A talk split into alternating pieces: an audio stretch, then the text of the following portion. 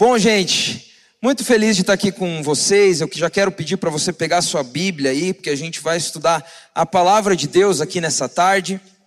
E bom, hoje eu quero falar com, quero conversar um pouquinho, que a gente pense um pouquinho sobre visão, sobre a maneira que a gente enxerga a vida, a maneira que a gente enxerga as coisas no nosso dia a dia, as coisas da nossa vida.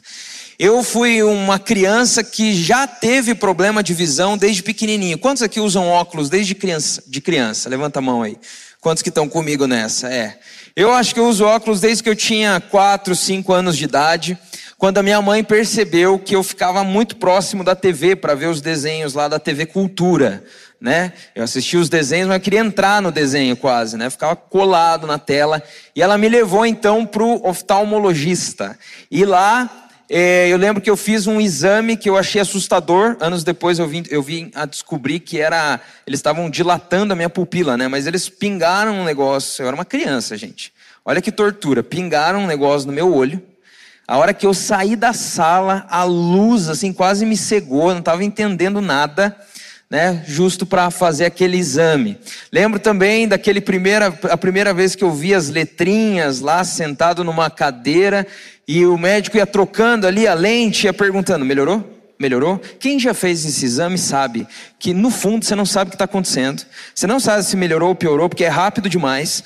Melhorou? Melhorou? E agora? E agora? E agora? Na minha cabeça é a mesma coisa, né? Só às vezes dá uma grande melhora, mas ali é muito pequenininho, às vezes a gente não entende, né? A diferença é muito pouca. Mas eu sempre fiz, né, desde então esses exames. E, e, é muito interessante porque se eu tirar os meus óculos aqui, eu não, não consigo discernir o rosto de ninguém. Porque minha visão é assim. E muitas vezes eu acredito que na nossa caminhada com Jesus, a gente não consegue discernir alguns sofrimentos que a gente passa, algumas crises que a gente enfrenta, porque a gente não está enxergando direito, porque a gente não está enxergando da maneira certa. E qual é a maneira certa de enxergar? Para um cristão, a maneira certa de enxergar a vida é através da Bíblia. Agora, se você não conhece a Bíblia, a mensagem, os princípios da palavra de Deus, você vai sempre ter uma visão distorcida da vida. E eu acredito que muita gente sofre, muita gente se frustra, muita gente abandona a fé porque está enxergando a vida de maneira distorcida, não está entendendo direito o que a mensagem bíblica nos ensina. E nessa tarde, o meu convite para você é a gente olhar para a história de um homem da palavra de Deus, a história de José, e a gente tirar algumas lições, alguns ajustes. Hoje eu quero ser como aquele médico que fica trocando a lente. Na verdade, quem vai fazer isso é o Espírito Santo. Eu só vou trazer as letrinhas para você ler. Em nome de Jesus, eu creio que hoje você vai sair daqui com a sua visão um pouco mais ajustada para você viver sem sofrer e viver plenamente aquilo que Deus tem para sua vida. Quantos querem enxergar a vida de uma maneira melhor e da maneira bíblica? Amém? Então pode pegar a sua Bíblia aí, você vai abrir ela em Gênesis, capítulo 37. O título da mensagem de hoje é Nas prisões e palácios da vida. Como que a gente passa pelas prisões e pelos palácios, enxergando a vida da maneira certa? Então, Gênesis capítulo 37, a gente vai estar lendo alguns trechos aqui, né? Eu falei que é a vida de José, então são alguns momentos na vida desse, desse homem de Deus aqui. Gênesis 37, versículo 23 a 28. Quantos trouxeram Bíblia? Levanta a Bíblia aí para eu ver. Vou fazer igual eu faço com os pré-adolescentes. Olha, eu acho que o pessoal está ficando acomodado porque tem a, a, a Bíblia aqui no telão. Eu acho que da próxima vez eu vou falar para não ter a Bíblia no telão, Tá? Eu vou, vou, incentivar você a trazer sua Bíblia. É bom trazer a Bíblia para a igreja. É bom ler a Bíblia no papel, também anotar. Tá? Quero deixar aí meu incentivo para você. Então diz assim a palavra de Deus em Gênesis 37, 23 a 28. Chegando José, seus irmãos lhe arrancaram a túnica longa, agarraram-no e o jogaram no poço, que estava vazio e sem água. Ao se assentarem para comer, viram ao longe uma caravana de ismaelitas que vinham de Gileade. Seus camelos estavam carregados de especiarias, bálsamo e mirra, que eles levavam para o Egito. Judá disse então a seus irmãos: Que ganharemos se matarmos os, o nosso irmão e escondermos o seu sangue? Vamos vendê-lo aos ismaelitas, não tocaremos nele, afinal é nosso irmão, é nosso próprio sangue. E seus irmãos concordaram. Quando os mercadores ismaelitas de Midian se aproximaram, seus irmãos tiraram José do poço e o venderam por 20 peças de prata aos ismaelitas, que o levaram para o Egito. Agora pula para o capítulo 39, versículo 19. A gente vai ler mais um momento, um episódio na vida desse homem. 39, 19 a 23. Quando o seu senhor ouviu o que a sua mulher lhe disse, foi assim que o seu escravo me tratou, ficou indignado. Mandou buscar José e lançou-o na prisão em que eram postos os prisioneiros do rei. José ficou na prisão, mas o Senhor estava com ele e o tratou com bondade, concedendo-lhe a simpatia do carcereiro. Por isso o carcereiro encarregou José de todos os que estavam na prisão, e ele se tornou responsável por tudo que lá sucedia.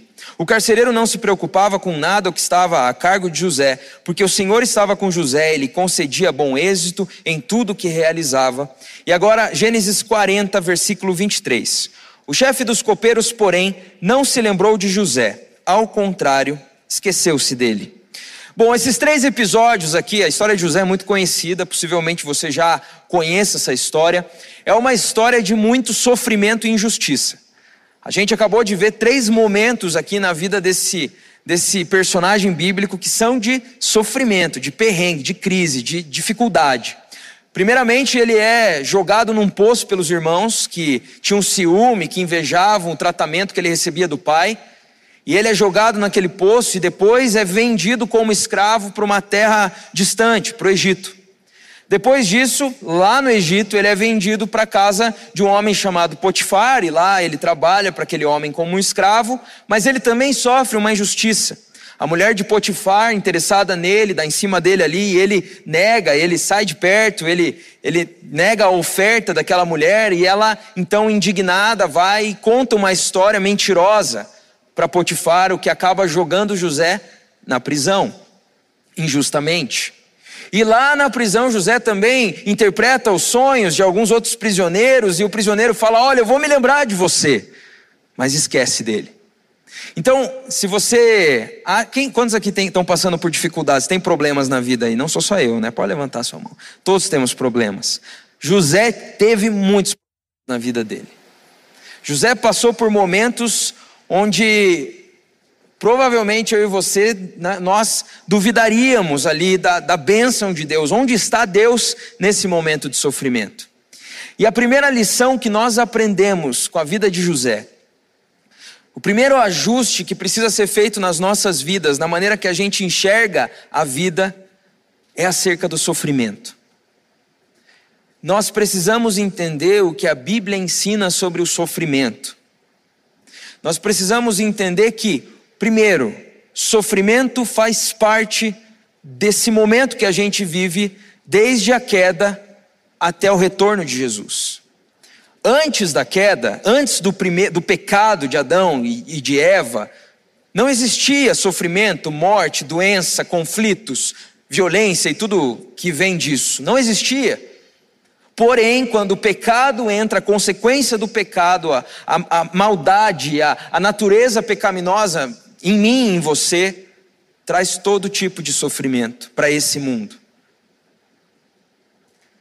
Por isso, quando perdemos alguém que é importante para a gente, quando alguém morre, alguém próximo, dói tanto e a gente fica perdido, sem entender o que está acontecendo, porque nós não fomos programados, criados para esse tipo de sofrimento, de separação. A morte é uma intrusa na história da humanidade, não fazia parte do plano original.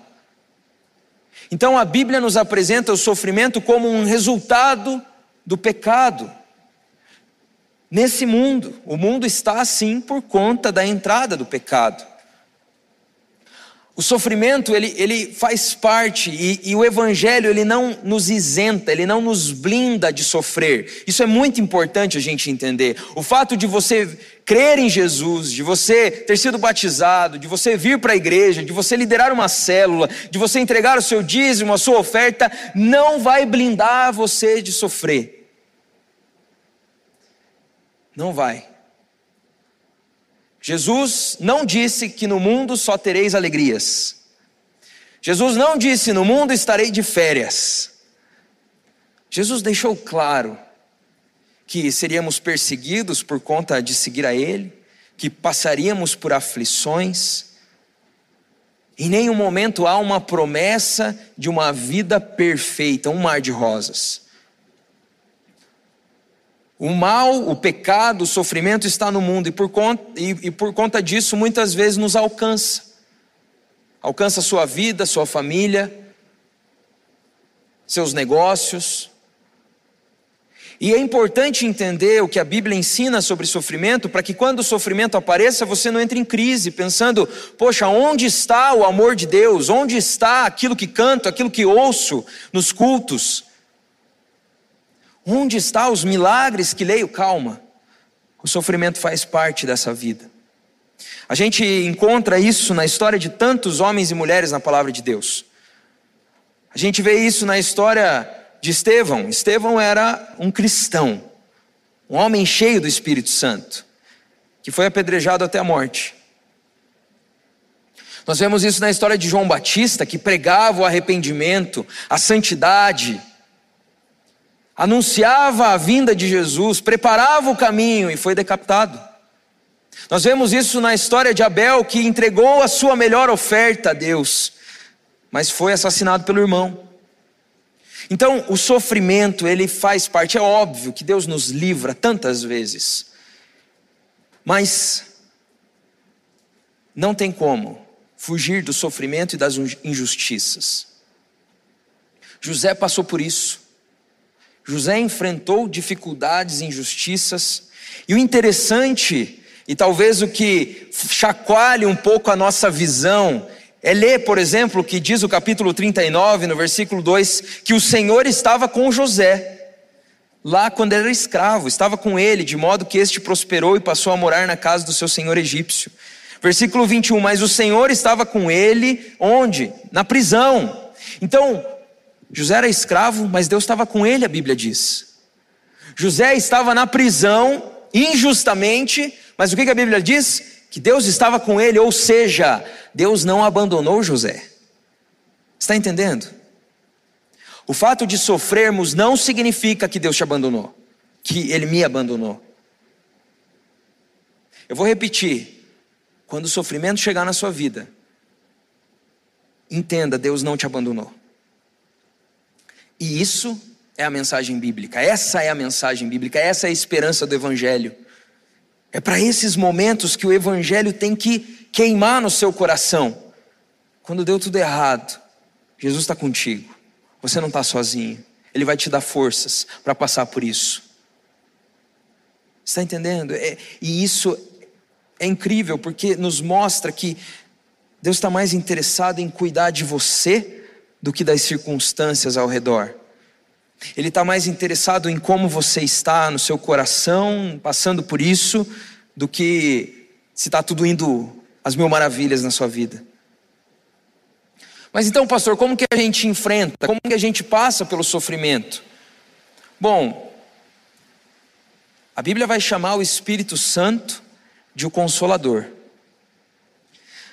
A Bíblia fala que o Espírito Santo foi enviado por Deus para não nos deixar órfãos. Jesus disse isso. Quando os amigos, os discípulos de Jesus estavam tristes porque ele iria deixá-los, Jesus fala: Calma, eu não vou deixar vocês órfãos. O Espírito Santo virá. Sabe o que é o Espírito Santo? É Deus em nós. Então, se você já entregou a sua vida para Jesus, quando o sofrimento chegar na sua vida, na sua casa, nos seus dias, busque a presença de Deus, encha-se do Espírito e fala: Espírito, eu preciso do teu consolo, da tua ajuda, do teu abraço, da tua força, porque eu estou sofrendo.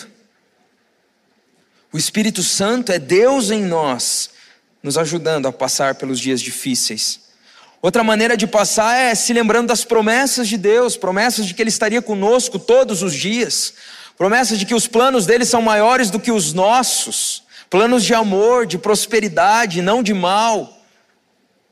A palavra de Deus traz promessas para mim e para você, para enfrentarmos os dias de tempestade, os dias de desânimo, os dias em que a gente acorda sem querer sair da cama.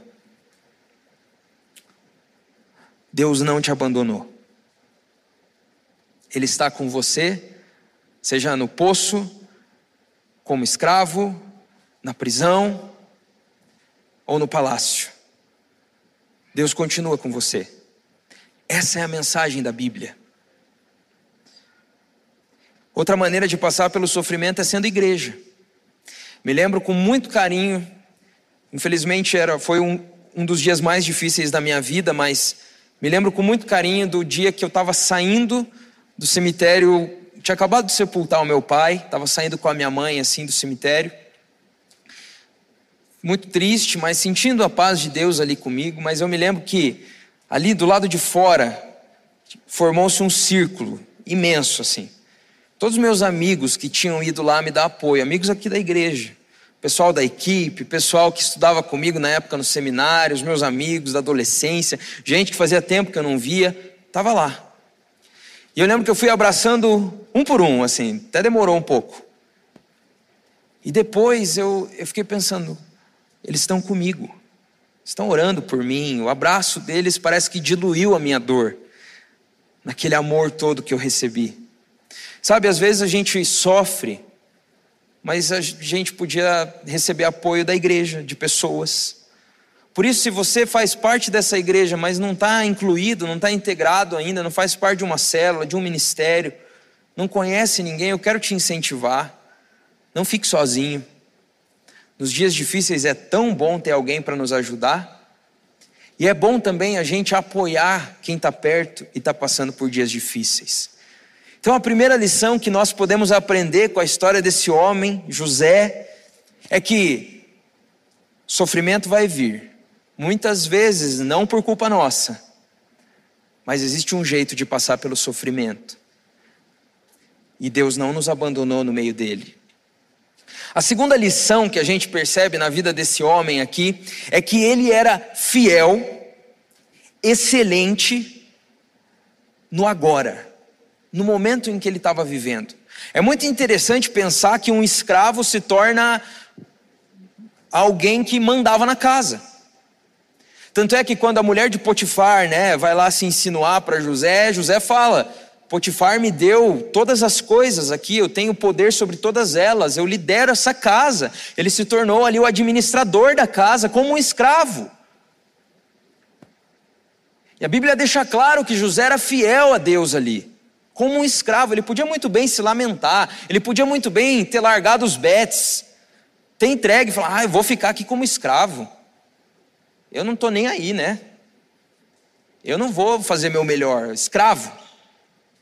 E interessante que depois, quando ele é preso, da mesma forma, a Bíblia relata que ele se torna alguém que manda dentro da, da prisão. E não era porque ele era líder de alguma, né, de algum comando ali dentro, mas era porque confiavam tanto nele que o carcereiro deixava ele cuidando de todo mundo.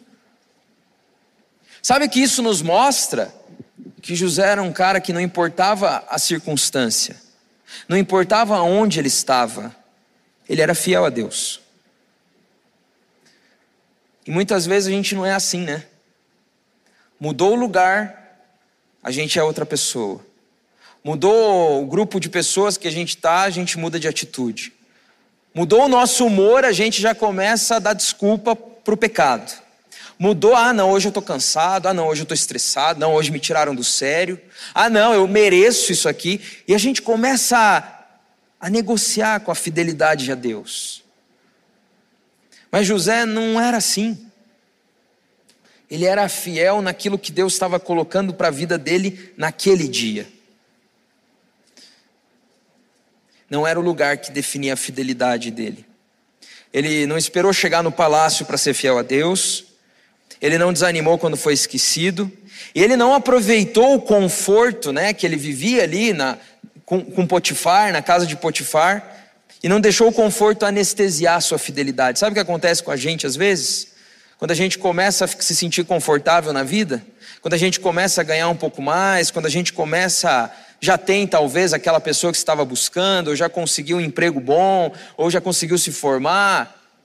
Aí parece que você já tem tudo o que você precisa. A gente começa a ficar um pouco mais acomodado também no nosso compromisso com o Senhor. E daí a gente fica um pouco mais anestesiado, porque a gente está confortável. Então, o que antes a gente levava a sério já não é mais tão importante. Não, antes eu, eu ia toda semana na igreja. Eu estava lá porque é importante estar buscando a Deus, cultuando a Deus. E daí depois que você começa. Eu vejo isso muito em quem é recém-casado. Casou, parece que esquece de tudo, né? Tudo bem, é uma benção casar. Mas e os compromissos com o Senhor? E o serviço ao Senhor? E o propósito também de abençoar outras pessoas através do seu casamento. Está entendendo? Não deixa o conforto te anestesiar e te fazer abandonar a fidelidade. José era alguém que não importava onde ele estava, ele buscava ser fiel a Deus. Eu me lembro de uma época, primeiro ano que eu trabalhei aqui na igreja. Eu tinha começado a fazer seminário. E eu vim trabalhar na área de artes aqui da igreja. Ministério de Artes, eu me lembro que uma das minhas tarefas era limpar uma sala que tem aqui no subsolo do templo. E aquela sala ela era abarrotada de roupas, de figurinos, de, enfim, tudo que, sabe aquele quartinho da bagunça? Pensa no quartinho da bagunça da igreja, era aquela sala. E daí a, minha missão, a minha tarefa era organize essa sala. Que tal fazer um catálogo das roupas? E eu falei, meu Deus, eu era também muito novo, primeira experiência de trabalho, eu fiquei desesperado. E eu lembro que a primeira, na primeira semana que a gente foi limpar, a gente tirou um armário assim, um guarda-roupa gigante que tinha ali, e embaixo nós encontramos só os restos mortais de um rato. Tava tipo só os ossos assim, sabe? Falei, meu Deus, faz quanto tempo que não limpam essa sala aqui? E eu me lembro de algum, alguns momentos em que eu fiquei indignado assim. Falei, cara, eu não acredito. Não faz sentido limpar essa sala. Não faz sentido ter que estar aqui. O que, que tem a ver com o chamado, com o ministério? E daí, na mesma época, eu fui ler um livro que contava, que, que ele analisava a história de Davi. E Deus falou comigo através daquele livro. O autor falava assim: olha, Davi provou que podia ser rei enquanto cuidava das ovelhas do seu pai. Davi provou que tinha um coração de rei quando ninguém estava vendo ele. Diferente de Saul, que tinha uma aparência de rei, mas não tinha coração de rei, Davi mostrou que era fiel a Deus quando ninguém conhecia ele, ninguém via ele. Sabe, Deus falou comigo, Eric, para. O que você está fazendo é para mim. E tudo que você fizer vai ser para mim. Você precisa entender isso. Naquele dia eu aprendi essa lição. Nós precisamos entender que a fidelidade não tem a ver com o lugar que você ocupa, com a posição que você está. Você não precisa esperar se formar para servir mais a Deus, você não precisa esperar casar para servir mais a Deus, você não precisa esperar uma idade para servir mais a Deus, você não precisa esperar receber tanto por mês para ser generoso, você precisa ser fiel com aquilo que você tem hoje nas suas mãos. Com as pessoas que Deus colocou ao seu redor hoje. Talvez você não vai ser um missionário, um evangelista, mas tem pessoas perto de você que vão olhar para você e ver Jesus. Talvez você não vai se tornar um bilionário, e se se tornar, lembre-se de nós, né? Mas se você tiver recursos, você pode ser generoso. Você não precisa esperar chegar no palácio para ser fiel. Está entendendo? Deus nos pede a fidelidade diária. Hoje, amanhã e depois e depois. Em cada área da vida. Na sua família, no seu trabalho, nas suas finanças, no jeito que você gasta seu tempo, sua energia. Está sendo fiel a Deus? Será que Deus olha para você e fala: estou feliz com a sua vida?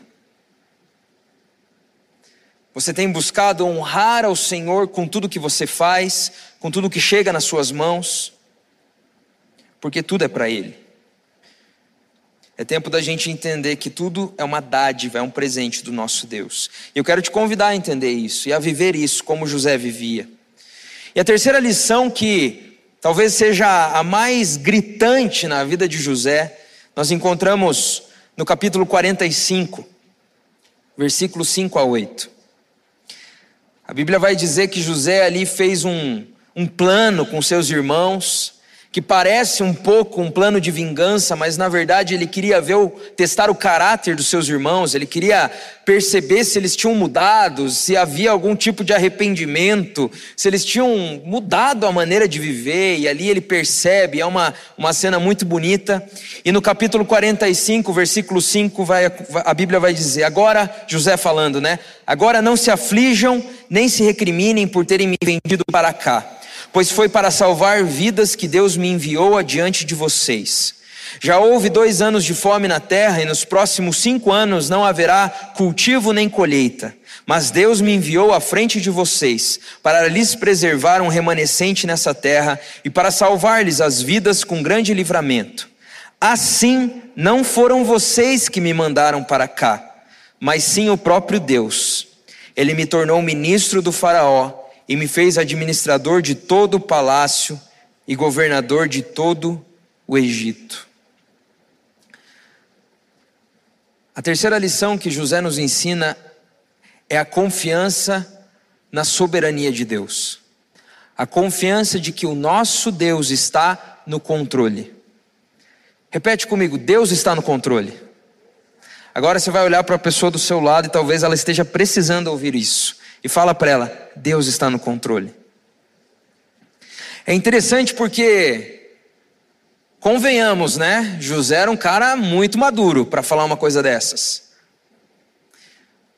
Olha o sofrimento que aconteceu na vida desse cara depois de tudo que aconteceu com os irmãos lá, jogaram e venderam ele como escravo. Por que, que ele consegue olhar para os olhos dos irmãos que lançaram ele dentro de um poço e depois venderam sem nem um pouco de piedade, de compaixão, venderam ele para ser escravo em outro lugar, esqueceram dele? Como ele consegue olhar nos olhos dos irmãos e dizer: tudo bem, foi Deus que me enviou para cá? Ele confiava na soberania de Deus, ele confiava que até mesmo na injustiça que ele sofreu, Deus continuava no controle da sua vida. Não é fácil. Aqui a gente encontra também alguém que está perdoando uma injustiça, alguém que está perdoando uma ofensa muito profunda.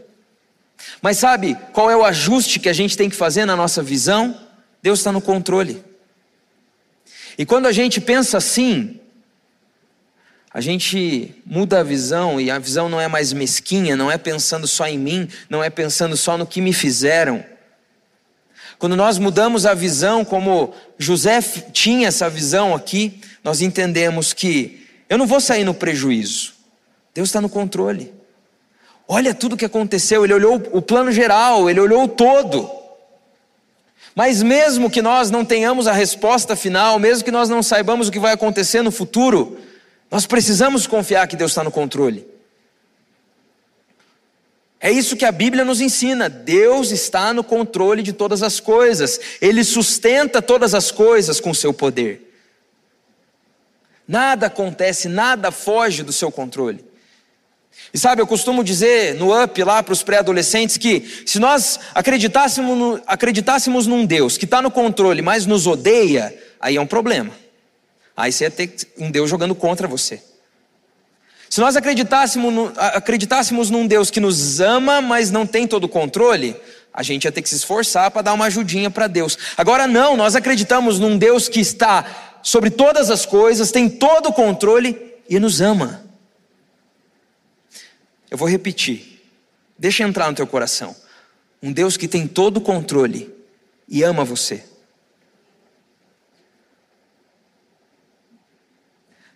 Essa combinação dessas duas verdades bíblicas tem que levar embora toda a visão estreita que às vezes a gente tem das situações.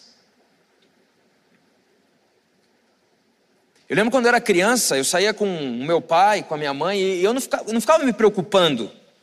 Eles me levavam para comer, eu não ficava me preocupando. Será que eu tenho dinheiro para comer? Será que eu estou protegido nesse lugar? Será que tem gasolina no carro? Eu não pensava nisso porque meu pai estava ali. Ele tinha o controle.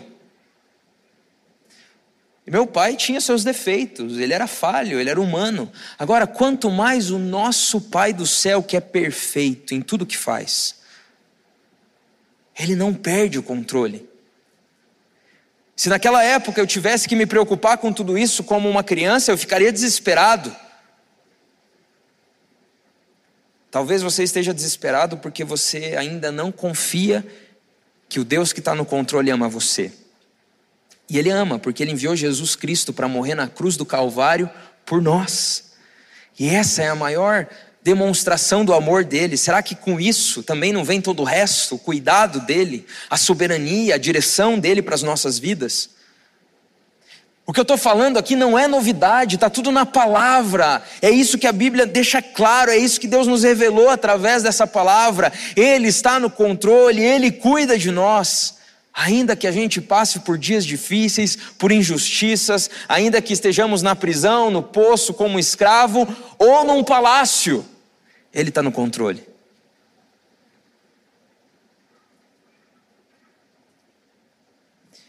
Talvez você está sofrendo tanto porque você ainda não confia que Deus é soberano sobre todas as coisas. E sabe, essa essa lição, esse ajuste na lente da maneira que a gente enxerga a vida, ela ela nos traz paz, mas ela precisa ser também uma entrega. Porque muitas vezes nós não pensamos, não entregamos, não confiamos que Deus está no controle porque nós queremos controlar todas as coisas. Nós queremos que tudo saia conforme o nosso planejamento. Mas deixa eu te dizer, ou você aceita que Deus está no controle, ou você vai sofrer. Porque Ele vai continuar no controle, não vai mudar. Nessa tarde aqui, a lição que a história de José nos traz é: eu descanso, porque o meu pai está no comando de todas as coisas. José foi alguém que nos ensina demais. E sabe, quando a gente se mover dessa forma, com uma visão que não é centrada em nós mesmos, que é cheia de fé, que dá a cada passo sabendo que Deus está no comando, que caminha firme nesse tempo, multiplicando aquilo que Deus te confiou e me confiou. Quando a gente se mover dessa forma, a gente vai fazer um estrago nesse mundo, a gente vai fazer uma diferença gigante. É isso que Deus deixa claro na Sua palavra. Ele não nos abandonou, Ele continua no controle e Ele espera a nossa fidelidade, a nossa busca por santidade. Não importa se o dia está difícil ou se o dia está muito bom. Nessa tarde, a mensagem que eu quero orar aqui, né, responder a Deus aqui, orar junto com você é: Deus, será que eu estou te honrando com a minha vida? Será que quando chega o sofrimento, a primeira coisa que eu faço é murmurar, é querer desistir, é desconfiar do teu controle, do teu amor, daquilo que o Senhor me prometeu? Ou será que eu tenho confiado? Eu tenho sido fiel com aquilo que o Senhor tem me confiado hoje, seja minha faculdade, seja meu emprego, seja meu casamento, seja o tempo que eu tenho diariamente. Nós precisamos ajustar a maneira que a gente enxerga a vida para sofrer menos. Nós precisamos entender o que a Bíblia nos ensina, nos orienta a viver. Nessa tarde eu quero orar contigo. Então eu vou pedir para você ficar em pé no seu lugar. A gente vai orar juntos agora.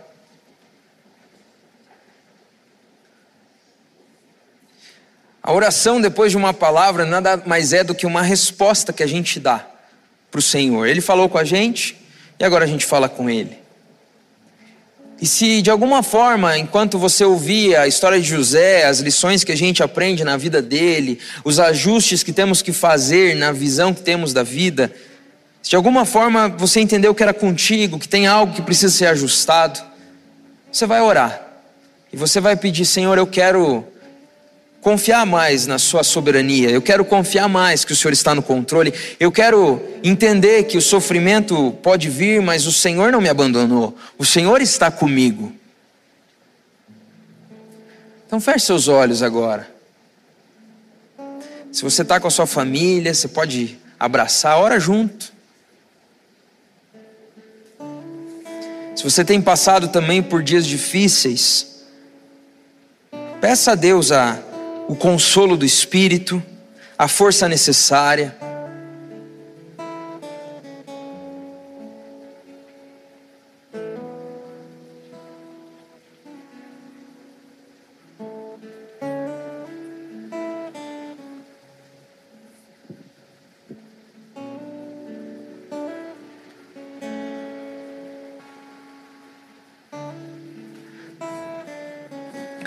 Senhor, nós estamos aqui, Pai, e obrigado porque a tua palavra nos traz tantas direções para a vida, nos traz a maneira certa de viver, nos ensina aquilo que temos que crer, aquilo que devemos fazer, Pai. E nessa tarde nós queremos, Pai, aprender com a tua palavra. Nós queremos, Deus, olhar para os dias difíceis, para o sofrimento, Deus, e entender que o Senhor não nos abandonou. Nós queremos entender que o Senhor está conosco. Deus, eu quero pedir que o teu espírito traga consolo, traga o abraço, a força necessária para aqueles que estão aqui hoje, estão sofrendo, estão passando por dúvidas, por crises, por dificuldades, Pai. Que o sopro do teu espírito traga um renovo, traga forças, traga alegria. Deus, eu também te peço, nos ajuda a sermos fiéis. O Senhor tem nos confiado tantas coisas. Cada um aqui carrega consigo talentos que o Senhor confiou, coisas que o Senhor confiou, pessoas, recursos, tempo, energia. Deus não permita que nós sejamos infiéis, sejamos preguiçosos, que nós possamos olhar para tudo que o Senhor nos confiou, para o agora, para o hoje e honrar o teu nome com tudo que temos, Pai. Que a nossa vida seja uma oferta, que a nossa vida seja uma oferta de alegria ao Senhor. E também, Deus, nós queremos pedir, nos ajuda a confiar na tua soberania. Nos ajuda a confiar que o Senhor está no controle de todas as coisas, Deus. Nos ajuda a descansar nisso, que o Senhor é um bom Pai que o Senhor é um Pai que cuida de nós, que o Senhor é um Pai que não nos abandona, que o Senhor é um Pai que nos chama pelo nome, que o Senhor é um Pai presente. Deus, que possamos confiar nisso e que esses ajustes da tua palavra em nós possam evitar o sofrimento, possa evitar às vezes as crises que nós enfrentamos simplesmente por não conhecer a tua palavra. Deus continua a falar com a gente. Que nessa semana o Senhor ministre ao nosso coração, através das circunstâncias, das situações, das pessoas. E Deus, que a nossa vida seja uma vida de alguém que descansa no controle do Senhor, na soberania do Senhor, Pai. Recebe, Deus, as nossas vidas, recebe, Deus, os nossos dias, a nossa energia, tudo que somos, como a nossa oferta ao Senhor, Pai. Oramos assim em nome de Jesus.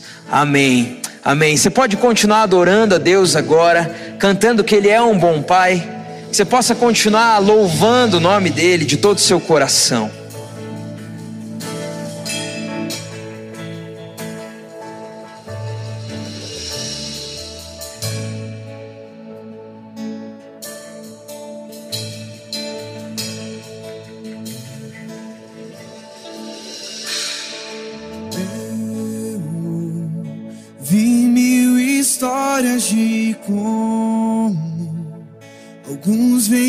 Ti, mas eu vi sua doce voz na escuridão me dizendo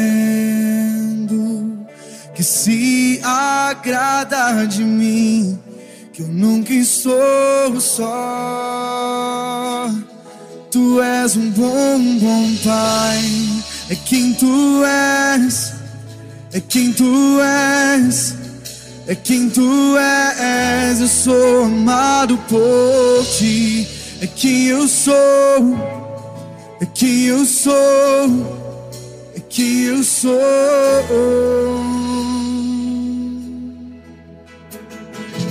Eu sei que muitos procuram respostas todo lugar, mas eu sei que nós procuramos respostas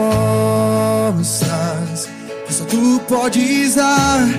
Tu sabes tudo o que eu preciso antes eu falar. Sim, tu és, tu és um bom, bom pai. É quem tu és, é quem tu és, é quem tu és. Eu sou amado por ti. É quem eu sou.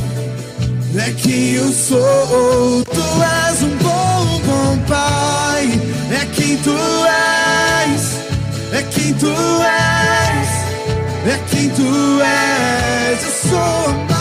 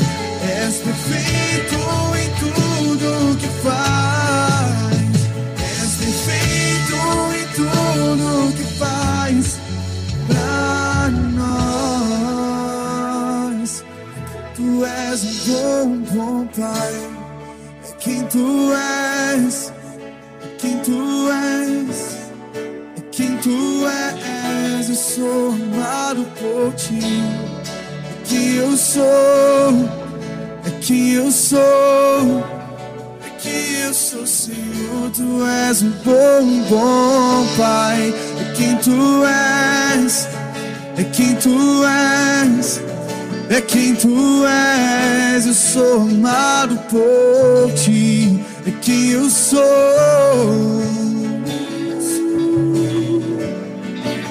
Diz assim. És perfeito em tudo que faz. És perfeito em tudo que faz. És perfeito em tudo que faz pra És perfeito em tudo que faz. És perfeito em tudo que ele faz. És perfeito